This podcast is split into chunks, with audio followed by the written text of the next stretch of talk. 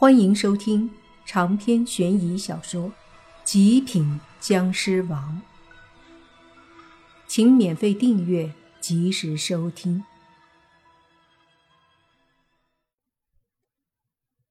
你听不懂说的话吗？我说了，你可以走了。那个男的对莫凡说道。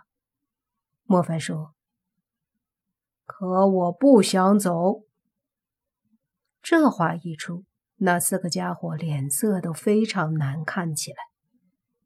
他们的模样都是二十几岁，脸色很铁青，身上有鬼气，更重的是煞气。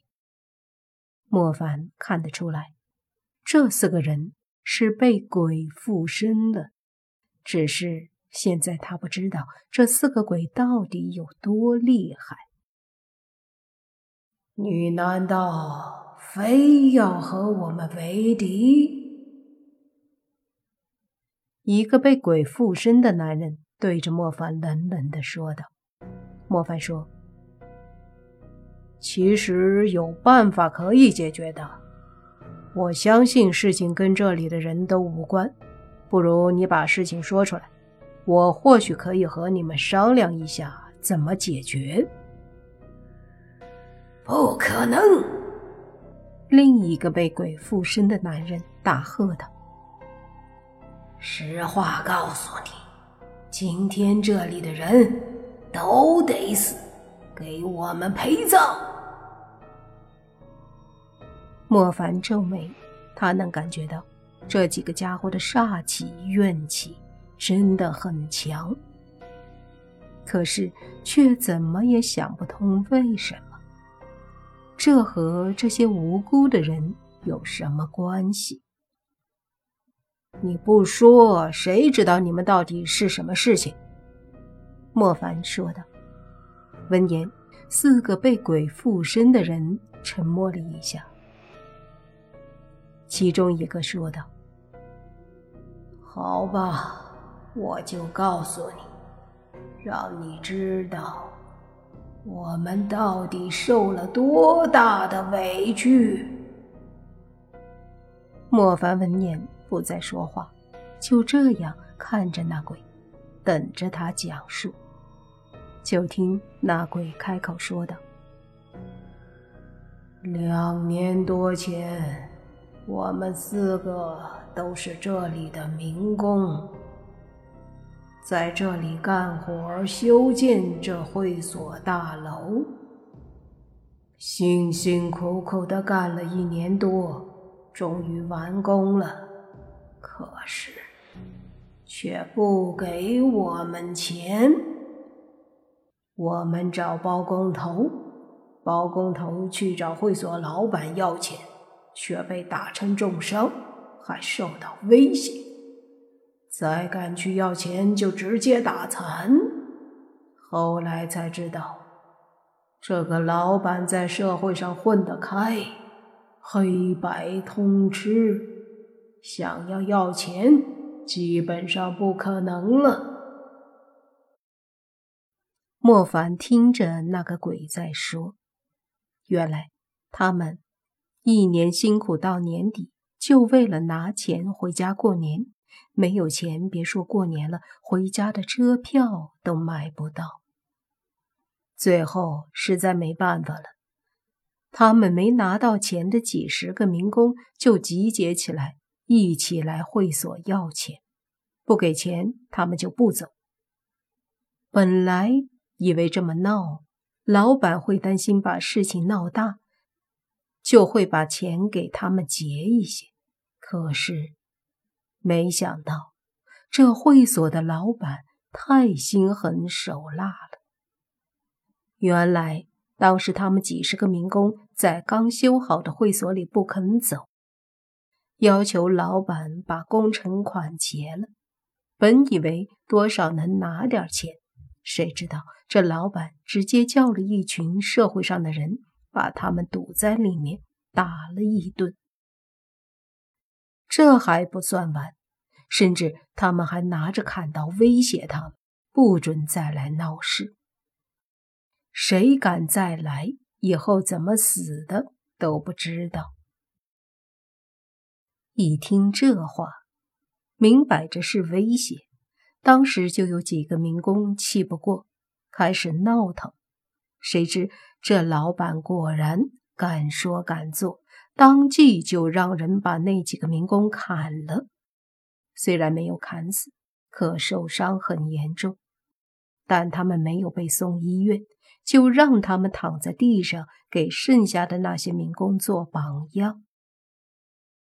外面的世界明亮和谐，没人知道这家刚修好的娱乐会所里发生了这样泯灭人性的事情。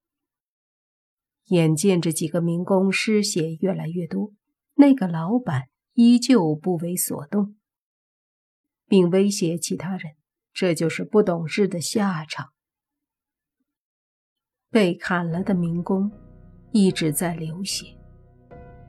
第一个人死了，失血过多。其实这些人明明是能救的，明明可以止血就能活命，可是却没有人管。之后，第二个。第三个，直到四个人最后都死了，死的绝望，死的煎熬，带着无比强大的愤怒和不甘，带着对人性如此扭曲的无法理解和痛苦。后来，那些民工都只能离开了，而且他们不敢再来要钱，这个亏只能这样吃了。他们为死去的四个人感到不值和痛惜，可惜这里的不公平，没有人知道，也没有人帮助他们。而那个会所的老板，拿着这些民工的辛苦钱，花天酒地，和那些社会上的大哥以及腐败分子们吃喝玩乐去了，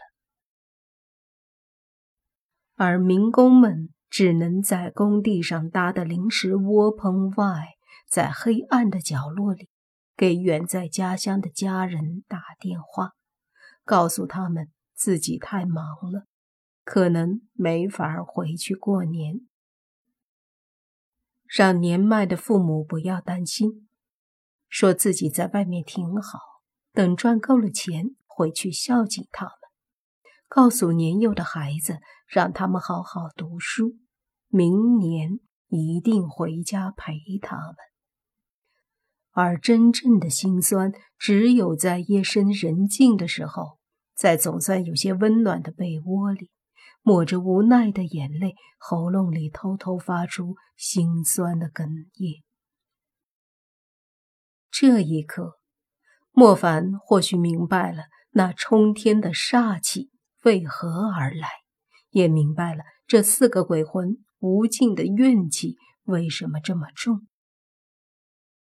叹了口气后，莫凡问那个讲述这一切的鬼：“后来呢？为什么今天你们才来报仇？为什么不直接找那个老板报仇？”所谓冤有头，债有主。莫凡不明白。他们为什么要波及这些无辜的人，而不是直接去找那个老板？我们死后，血液流干了，渗入会所的地下，魂魄也留在了这里。那个老板不知道请了什么高人，用法子封住我们的魂魄。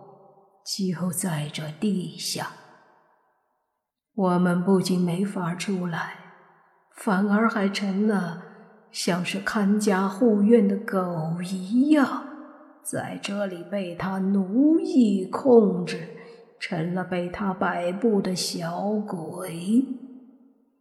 随着时间，我们的怨煞之气越来越重。终于在今日清明阴气最重的时候，冲破了他的法术控制。莫凡皱眉，看来那个老板的确不是普通人，当初杀了这四个人，居然还奴役他们的魂魄。现在你们这么凶，还不能对付他？莫凡疑惑。他身上有神佛保护，我们无法靠近他。那鬼无奈的说道。长篇悬疑小说《极品僵尸王》本集结束，请免费订阅这部专辑，并关注主播又见飞儿，精彩继续。